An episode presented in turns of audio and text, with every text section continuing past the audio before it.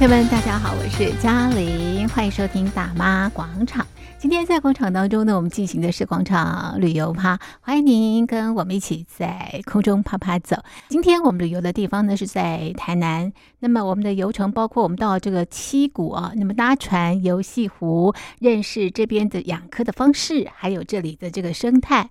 那么另外呢，我们来到的是七股盐山，我们来这边看今年的这个盐雕哦。最后我们来到的是位在台南市关庙区的台湾马勒火山到这边来骑马，准备好了吗？我们现在先到七股搭船。好，来，非常欢迎各位嘉宾呢，来到我们呃七股西湖，来到我们生活的这一片土地哈，跟各位嘉宾问候一下。那么我们现在要搭乘龙海号，欣赏啊七股西湖的这个风光，同时啊这个呃青稞嫂，我们今天的这个导览老师青稞嫂呢，会介绍牡蛎养殖的方式，同时也介绍西湖的由来。在广达呢，现在只有一千公顷的七股西湖里面呢，只有我们这条线七股溪的这一条。出海口的地方有唯一一个保护区，就在我们的左手边后。我相信呢，大家都耳熟能详，大家都知道这个呢，这里我们把它叫做红树林，对不对？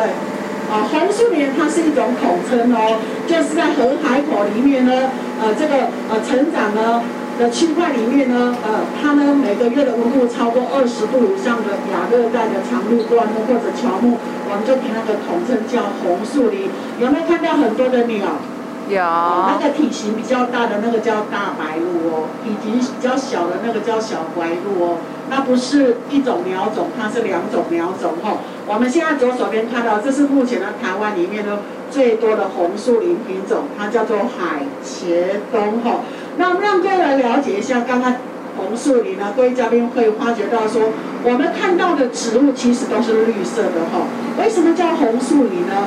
因为它的树里面蕴藏非常丰富的单宁酸，它能够连提炼当做红色燃料来源哈。我们所以我们把它命名叫红树林。往左前方做延伸，可以看到这一座桥，它上面是个观景平台哈。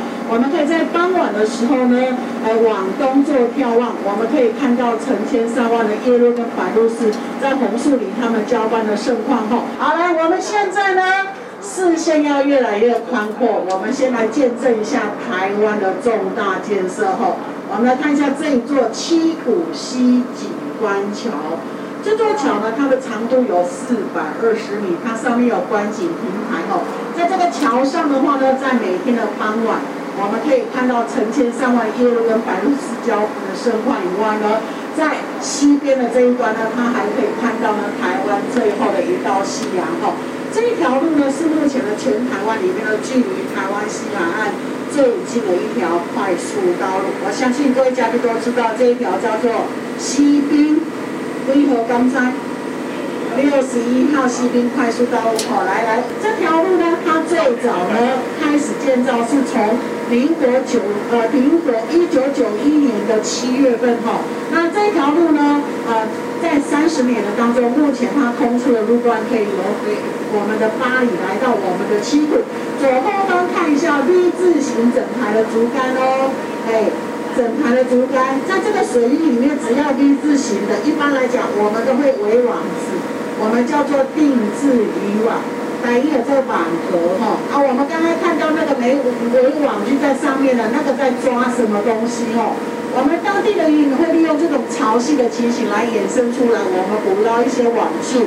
刚刚我们看到没有挂网子在上面的，那个是每年农历的十月份到隔年二月份，我们渔民会利用晚上水位最高的时候来捕捞。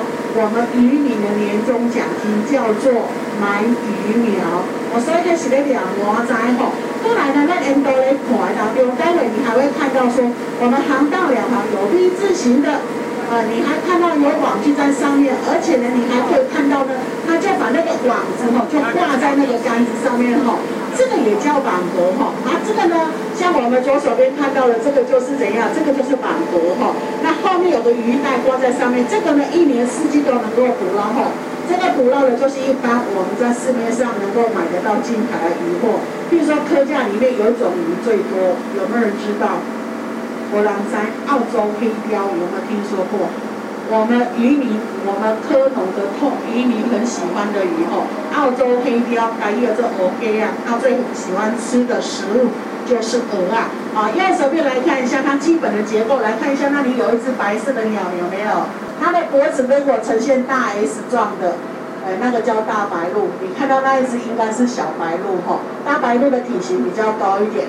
好，我们今天出来水位真的蛮不错，每一天潮汐都不一样。那我们今天出来水位。越来越低，当然我们看的东西就会越来越多哈。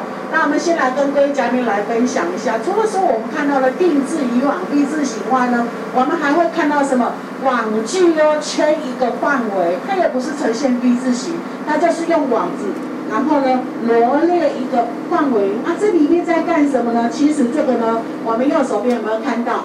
这是在起蛤蟆，蛤蟆，蛤蜊哈，好。那我们现在来到这边呢，我们为什么速度会比较慢？除了这边的水域的关系以外呢，因为我们要会船吼，我们航道窄，所以会船的过程当中呢，我们速度就会缓慢下来哈。你会发觉到说，为什么有的鹅是在笼子里面，有的鹅是散装的，对不对？告诉各位嘉宾，在笼子里面的那个是成颗，就是要准备回去剥的。然后呢，散装的那个是要再做移植的，为什么要做移植？因为我们现在看到左右两侧这种科架，如果你到海边看到各种科架不小心掉下去会怎么样？如果你在这个区块不小心掉下去的话呢，第一个呢，你要保持一颗冷静的心，然后呢，慢慢站起来就可以了，不会全身是伤。因为这种科架水位最低一公尺以下，我们就做这种浅滩式的养殖方式。可是这种鹅的特色哈，每天水退潮之后，它就会离开出水平面，所以呢，它每天都可以看得到太阳，晚上可以看得到月亮，所以它离开出水平面，它就没有进食的空间，成长的速度要一年到一年半。所以我们要增加它成长速度怎么办呢？我们会做移植，把它移植到出海口。浮架式的养殖，缩减它成长的时间哈。所以来看一下左手边哈，哎，来看一下，哎，有没有看到左手边他们在水里面作业的情形？这个就是在移植鹅啊哈，小心哦，我们速度要慢一点哈，不然会影响到他们作业哈。所以呢，水位低，我们看的指向我们作业状况，它就会比较多哈，这比较特殊一点的。来，再来看左手边，来我们龙海号的另一。个啊，另一个团队就在右手边。我们吃的每一颗鹅啊都是我们龙海号自己生产的哈，所以右手边有没有看到？这个是我们的养殖用船，这个是呢，我们另一组人员他们准备在这边做鹅啊的所谓的移植哈，移植的这些作业哈，哎，所以这个是呢，呃，浅滩式的养殖。所以各位嘉宾，你到海边呢，如果像我们台湾西南沿海，从彰化以南到我们台南。如果这个地方有养鹅啊，我们可以由科架设置的方式来知道这边的水的深度有多深。如果这个呢，水位最低一公尺以下，啊，立架的话呢，两公尺以下。如果你看到浮在水平面上的科架，请你要记得那个水域你就要小心一点，因为只要是浮动式的科架，它水位最低最少最少都在两公尺半三公尺上的高度，所以我们才会做浮动式的养殖方式哈，很特殊，跟各位嘉宾分享一下。OK，那我们来看一下呢，我们今天所在这个水域哦，我们今天这个水域呢，目前它的面积有多少呢？目前来讲呢，它大概只剩下一千公顷左右哈。可是呢，三百多年前呢，郑成功来到台湾，就是由这个水域的前身叫做台江内海，进到鹿尾门水道的哈。那郑成功来到这个地方，水域大概有多大？现在的十五倍，一万五千公顷。他从最北的将军溪可以来到呢台南县市交接的二仁溪，最东它可以到永康交流道，下面有个地方叫做盐塘，有没有听说过？盐塘吼，现在说到这盐塘，因为呢，古早一定要一个盐埕，哦，或者周子伟菊花会盐埕吼。这个地方有盐场，告诉我们这个地方以前就是靠海边，它才能够晒盐哈。所以这么大范围哦，因为我们台湾地形的影响，呃，台湾呢在呃气候上面呢，在每年的呃这个夏天呢，它呢台风季节，台风季节除了强，除了带来的风，还带来强盛的豪雨吼，所以呢，土石往下游做冲蚀，造成的水域呢，它就慢慢的减少吼。那我们这个水域其实可以印证我们常常讲的一句话，叫做“沧海变桑田”。不过这个情形呢，慢慢的在改变当中。待会儿呢，跟各位嘉宾做分享一下，我们这个水域叫做七股什么湖？细湖。细湖啊，第一个哪里啊？不会念，来，先来让各位嘉宾辨识一下这两个字的差异性在哪里。有有帽子，有看过这个节目吧？好，来，我们让各位嘉宾了解一下哈。五十年前，我们在地人这两个字都不讲。五十年前，我们说这个地方叫做来海啊，它是个内海。好，那以前呢，在这边作业人普遍来讲，经济不是很好，所以受教育的机会等于零。几乎等于零哈啊，所以呢，这个字出来的时候呢，他们认为说这个字就是这个字，所以我才给他把这个注意了，搞做下哦下哦哈，一些监考官朋友要搞这细哦。细哈，这个细呢就是咸分地带，那所谓的细湖它就是内海啊，就跟陆地跟沙洲围成一块的半封闭性的海水水域，我们就把它叫做细。湖。简单来讲，它就是内海。它的最新测呢有三个沙洲，把台湾海峡跟七股、细湖做一个分隔哈。我们前面所看的沙洲呢，它叫做王子寮沙洲，全盛时期呢这个地方呢就超过一百户的人家，甚至于它还有两间的。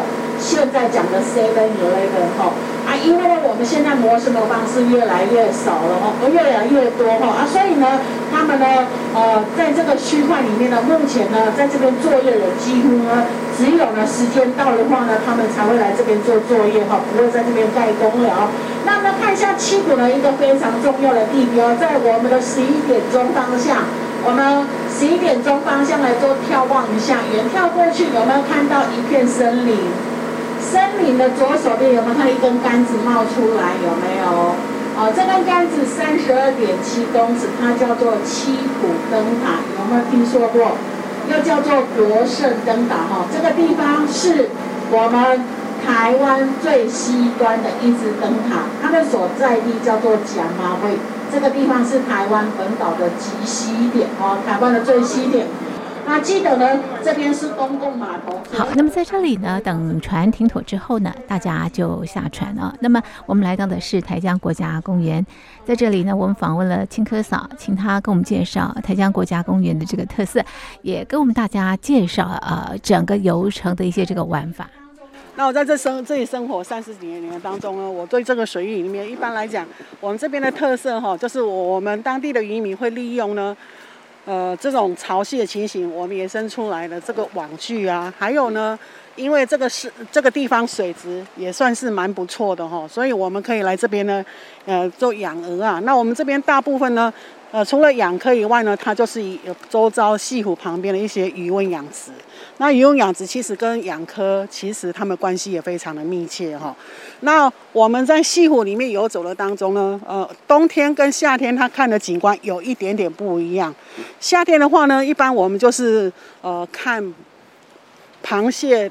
的生态啦，招潮蟹啦，一些呃沙滩上面的蟹类一些生态。那冬天的话呢，因为我们呃七股它幅员辽阔，其实它就是鸟的天堂，所以一般的呃鸟它们在迁徙的过程当中，很多像我们知道的黑面琵鹭，它也会到我们七股来度冬。那在潟湖里面呢，它有很多的鸬鹚鸟，哈、哦，大概呢是每年的十月份到隔年三月份，在呃十呃十二月份一月份又是它的量最多的，很多的游客他们就喜欢赏鸟，我们可以近距离的欣赏，呃，近距离的做欣赏哈啊，所以它会吸引很多游客。冬天他们就只来看鸟啊，其实冬天很，大家想说冬天很冷，其实冬天很冷有它的特色啊，夏天很热它有它的特色哈。所以我们西湖它在走当中，大家也很喜欢，就是到这个岛上，我们所谓的无人岛王子寮沙扇来做一个环岛，做一个呃这个踏浪的这个行程哈。我们潟湖它将近一千公顷的范围里面，哈，大部分是以养科为主。那养科的方式，因为你看水平海平面是平的，可是它下面是地无哦地无半里平，那呃它高低起伏不定，所以我们会利用呢它的水最低的深度来做不一样养殖。如果水位在一公尺以下，我们会做浅滩式的，叫平瓜式科田，我们叫做呃多边亚奇环。如果它两公尺以下，两公尺以下我们就做立架，我们讲叫卡边。那三公尺以上我们就做浮架式的养殖。那因为呢，它有出海口，所以涨退潮其实它会带来很多渔获。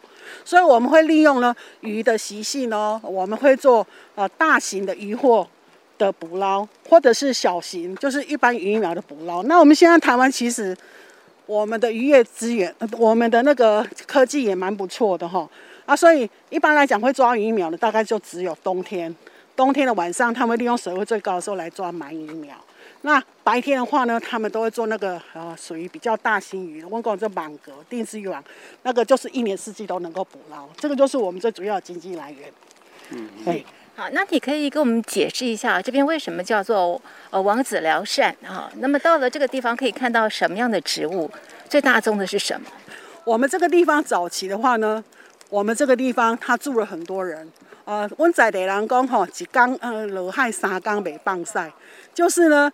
他们来到这边呢，每天都是用，每天他们要划着竹筏到这边作业，所以呢，他们要浪费很多时间在体力上面，所以他们就在这边盖工寮，把网具拿来这边做捕捞，所以很多的网具，很多工寮，所以我们叫做王子寮沙洲啊。那个沙洲呢，呃，早期我们从里面出来，我们就说这个沙洲，呃，沙洲我们叫做嗨爽，所以呢，我们说王子寮缮缮那个意思，它在这边其实就是。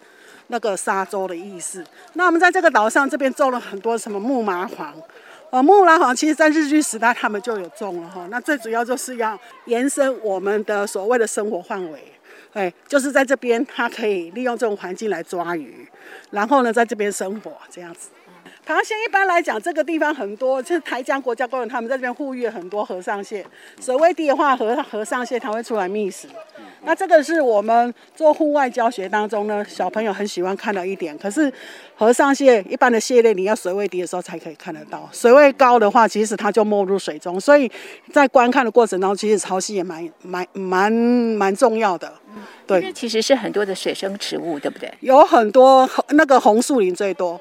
啊，那这这几年那个台江国家公园，它有在种那些植物，所以它最主要就是在定沙，把沙固定住的话呢，啊、呃，它西湖的面积它不会越来越小。再来就是说，我们生活范围也比较多，然后呢，我们这一片土地它非常原始。那很多人他也会喜欢来这边稍微沐浴一下在，在在海洋世界里面不一样的情景这样子。第二站，我我们我们待会要去看一下那个牡蛎养殖，我们去体验一下先民他们一种网具叫做斑针。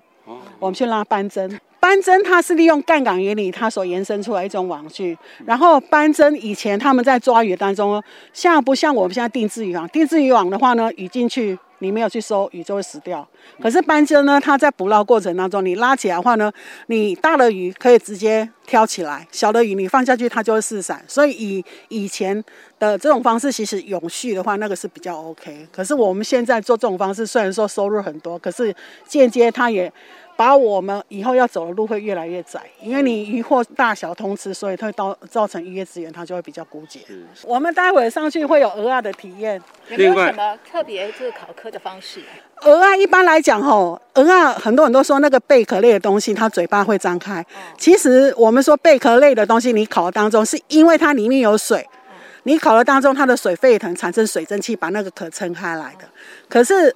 蚵仔，譬如说鹅啊，它本身比较脏，比较脏的话呢，因为我们洗涤的过程就会比较多，比较多的话，它造成壳会有破洞，所以你在烤的当中，那个水蒸气会跑掉，所以它就会不会开，它就不开。所以不是说它不开，也不是说它死掉，是说它的水蒸气跑了就不开。所以我们在烤的过程当中，就是你要平的朝上，平的话，它的盖子。比较轻，所以它蹦开的时候你比较容易看得到。第二个，它如果不开的话，你就去看它的壳。它如果干干的话，里面就是熟了。最后一个问题 问你，为什么叫做潟湖？潟湖其实它就是内海的意思。那潟呢？那个潟它就是咸分地带。啊，湖它是个封闭性的水域嘛。那水域那个所谓的潟湖，其实它就是半封闭性的海水水域，我们就叫做潟湖。潟湖叫蟹湖。峡湖是阮在地人讲哦做下哦，因为早期遮生活上，大家经济拢毋是介好，所以大家要受教育机会足低。啊，所以即个字出来了，伊拢叫是迄字就是下。哦，啊，所以因，到在地，对，所以在地人咧讲做笑，其实正确讲法讲做下哦。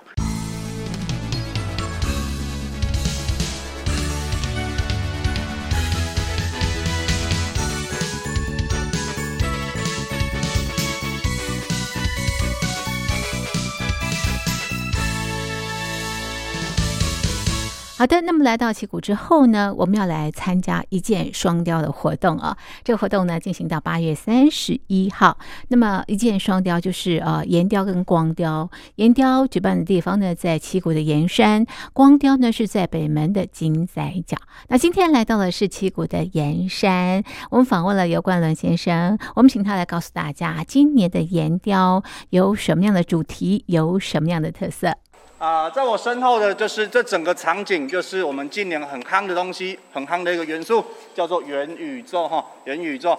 那取其谐音，我们这里用盐下去做的雕刻，那我们的主体视觉就是一个火箭一箭准备升空的一个质感跟概念哈。那周边你有看到相同配合我们这个云嘉南国家风景区管理处跟我们管理局的一些吉祥物，跟我们台南在地的一个知名景点做的一个搭配，做的一个搭配哈。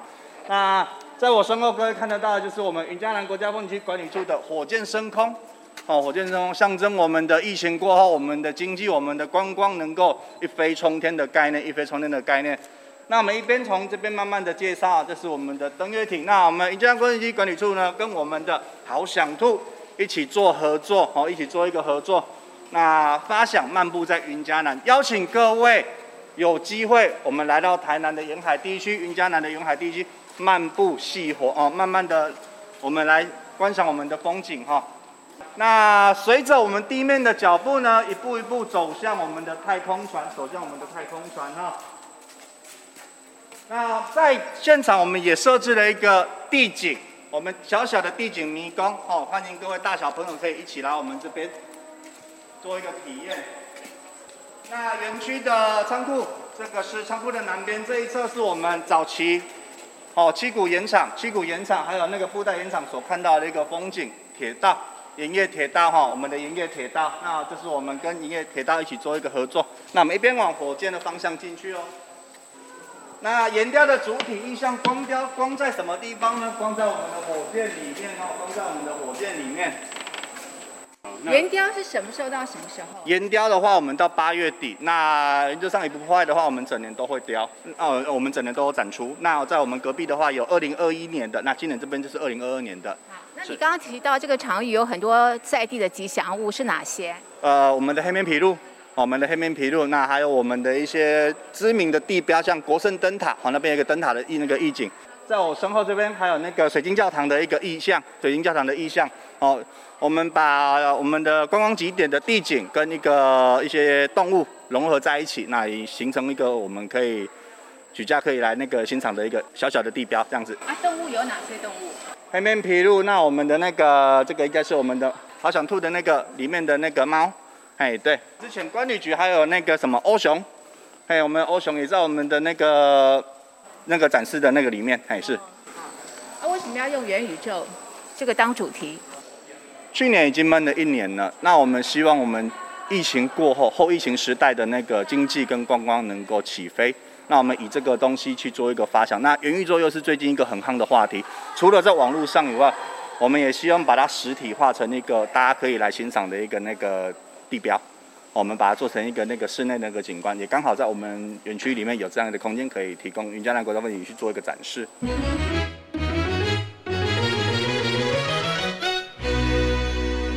好的，那么离开了七股岩山之后，建议大家可以到九叔宫海宴餐厅用餐。这里最有名的就是海鲜蒸笼塔。那其他的海鲜也非常非常的这个鲜甜了哦。那么在三楼未来呢，会有这个海中央小铺，也可以啊、在这边办这个团膳啦，或者是在这里考科。好，那么最后一站呢，来到的是关庙的台湾马乐火山庄，这里呢非常的疗愈，除了有很多的马之外呢，还有很多的这个动物啊、那么在这里可以从事很多很多的这个体验，好比方说你可以喂马啦，或者是骑马等等，当然也可以认识马。好，我们赶快跟着这个负责人。之一李美惠来认识这个地方。大家好，欢迎来到我们呃台湾马乐活山庄。嘿，我我我我是哨头卡的庄主，我是李美惠，我是台南，我是应该是阮应该是讲全国唯一马场免费参观呢。嘿，啊，我希望大家会当走出户外来遮看看动物，然后阮遮诶第一参观，第二就是讲为人唔敢骑马，唔过希望伊会当骑马啊，骑马嘛是做疗愈的啊，哦，我有开放会当骑马啊，然后开放体验。骑一只马啊，安尼，无毋免，毋是上课，毋是学，就是讲，哎，我都想要体验看看而已。我嘛有开放安尼，包括大人，包括囡仔，拢会使。啊来，就是佫有上课教学，就是甲像阮嘛培育出迄种全运的选手啊，嘿啊，啊，就是讲对细汉开始培育做选手安尼。啊，阮遮马啊，即马目前大概有伫咧六十只左右，大细只伫六十只左右。啊，当然因为我有咧做户外教学，所以我有羊啊、驴子。驴子、骡子、羊、草泥马、骆马，嘿，啊，阁有几只鹅仔伫遐行来行去，几只鸡啊，嘿，安尼，所以来遮是一个最好耍的所在。一般诶，有当时啊，咱较无法度遐接近迄个马匹，甲马匹的距离可能无法度遮近。啊，毋过我的马仔拢会当时安怎呢？因为我遮着是有开放参观，所以我的马仔你看咪近距离接触拢袂要紧。啊，咱的品种呢，我毋是像，可能北部较较倾向比赛甲做教学尔。啊，我遮呢较无共款，就是讲我做各种，你若想到马啊，有想到诶，比如讲伊游街啦，去带某，去带某坐马车带某啊，系啊，迄拢有爱做十六岁咧游街，迄拢是阮的马啊。啊，阁有包括阮有咧繁殖马匹，哦，阮有专门咧繁殖马匹，可能就看到迄细只马啊。这较无共款的品种，这里北部你可能看较袂着的，就是安怎呢？别别个马场看较袂着，就是安怎？伊无好骑。啊，毋过伊有够乖，伊咧创啊，伊咧游马车，伊叫做驮马，伊是专门咧游马车，所以伊的身悬是可能一般的马啊，骑一般的比赛马嘛无遮悬，伊足悬。那伊最近伊有小可骹有小可较无啥爽快，所以伊就家己减重。啊，你伊的骹的重量承受量就较袂遐大嘛，所以吼伊就减重。啊，阮这个是明星哦，你若最近迄种去个万代马年迄个动态广告就是这只，伊非常非常的稳定。呃，婚纱拍照就是第一名，就是就指定的明星马，嘿，啊，这叫做驼嘛，伊大只，啊，毋过伊走袂紧，啊，毋过伊就是咧溜马车迄种，嘿，啊来，咱来个看无共款的哦吼，这只可能咱全台湾唯一的一只的小小，伊是骡子哦，伊毋是马啊，你甲看伊敢有像马啊，嘿，伊是骡子哦，这只妈妈，这只妈妈是马啊，啊妈妈因为细汉时阵目睭去弄点物件，所以有一对是青的。所以伊即摆伊有繁殖的功能，伊袂当徛，毋过至少伊可以当繁殖，伊足乖的。啊，伊生即只，因为我有一个教练甲伊甲驴子关做伙，因为有一天伊落雨啊，尾啊尾条无甲伊拢啊关做伙，结果无生伊就生即只骡子啊。哦，这只是小小马跟驴加在一起的骡，骡是没有生产功能的，然后一般也不会去骑到骡，所以一般尾条基本上是没有骡的。也不会进口骡，那我这边有几只骡，是因为我家里马啊，甲驴子生，诶，叫做骡。第一个话因是拢咧驮物诶，我咧爬山咧驮物，诶，深山的啊，还有桥对岸的深山的驮物进去里面的那个又都是用骡子这样子。我们台湾马就是我们台湾很早应该，我们不敢说第一个了，但是我们是台湾非常非常早在繁殖台湾马的一个地方。那我们一年现在也一年也繁殖十几匹马。对，所以我们我们才会取名台湾马乐活山庄，对。然后这只是半驮马，它有一半的血统是驮马，所以你看它有点壮，又不是很壮。啊，那位一一看一看呗，驼马一做大只，伊的心脏负荷较不好，也来偷物件。这个就是白马的前身。哦，大家可能不知道，白马如果一开始生出来的白马的前身是长这样子，它大概到八岁以后才会变白色的。那它它一生出来是全黑的。等它的胎毛退掉以后，它才会变成咖，有点像咖啡色，然后慢慢大概在八岁的时候，它就变白马了。但是它的皮肤是黑色的。那它现在目前，它现在目前是四岁半，对，它目前四岁半，四岁半。那大概八岁的时候，你就会看它就很白了。然后这只是比赛马。这只是我们台湾比赛只有障碍跟马术嘛，不像国外有很多种比赛，我们台湾只做马术跟障碍的比赛。然后这只是马场马术的，然后这个就是一般呃品种最多的 quarter，然后人家说 quarter，哦四分之一的 quarter 就是品种最多的教学马，也是最乖的教学马，就是大概像这样子。那 quarter 是只有一个颜色，就是红棕色。就是红棕色。我们哈，我们在认马哈，大家都会觉得马每一只长得除了颜色不一样以外，怎么样去认它？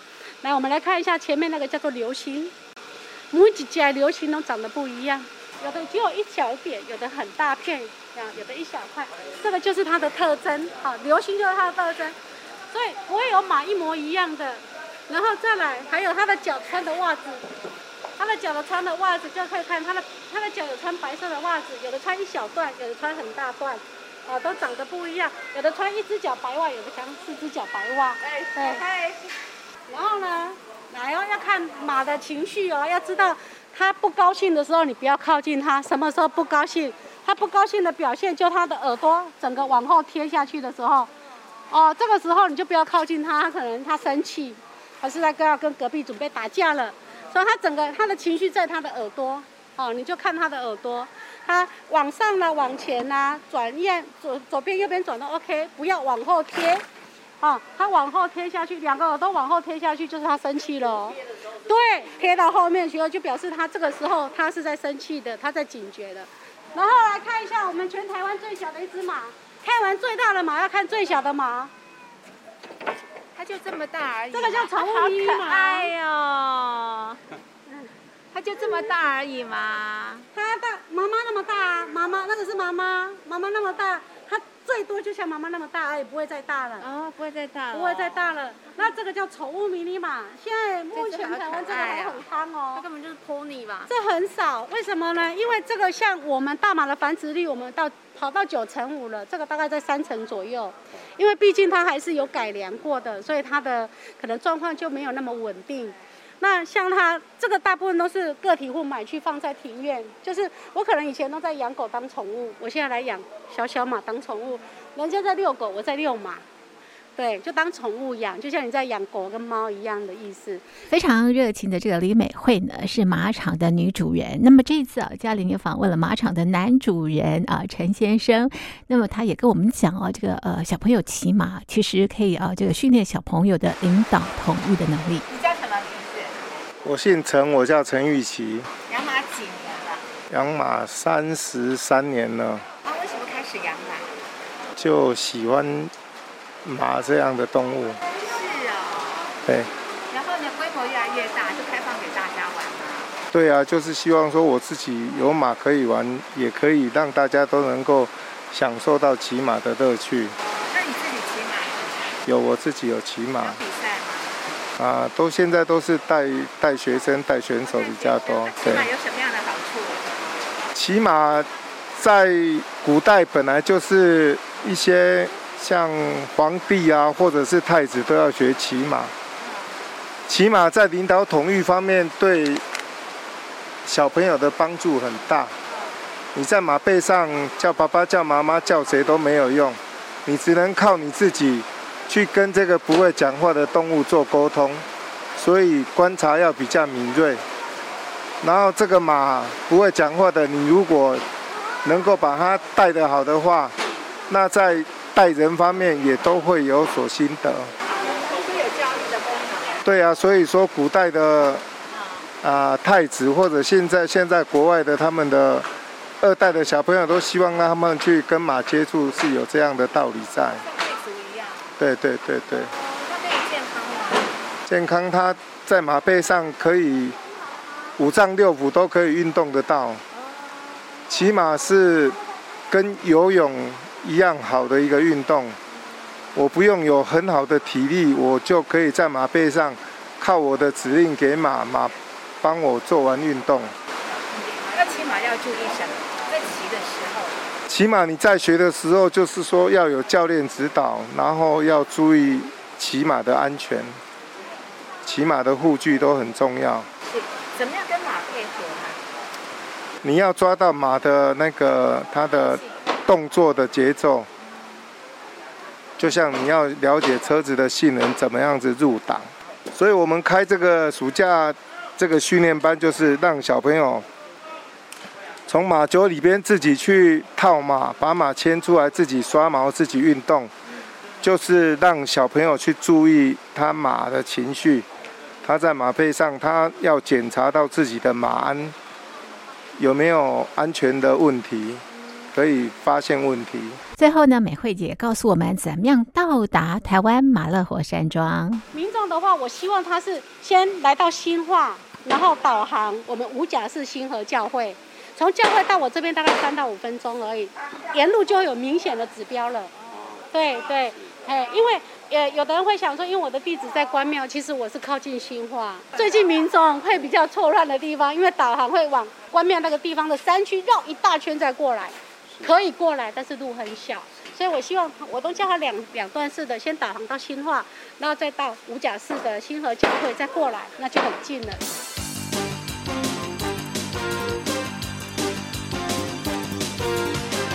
好的，今天台南的游程非常非常的精彩。我们先到这个七谷，呃，这个搭船游西湖，认识这边养客的方式，还有这边的生态。另外呢，来到了这个七谷岩山，那么我们看到今年的这个岩雕，还有呢，到这个九叔公海燕餐厅用餐。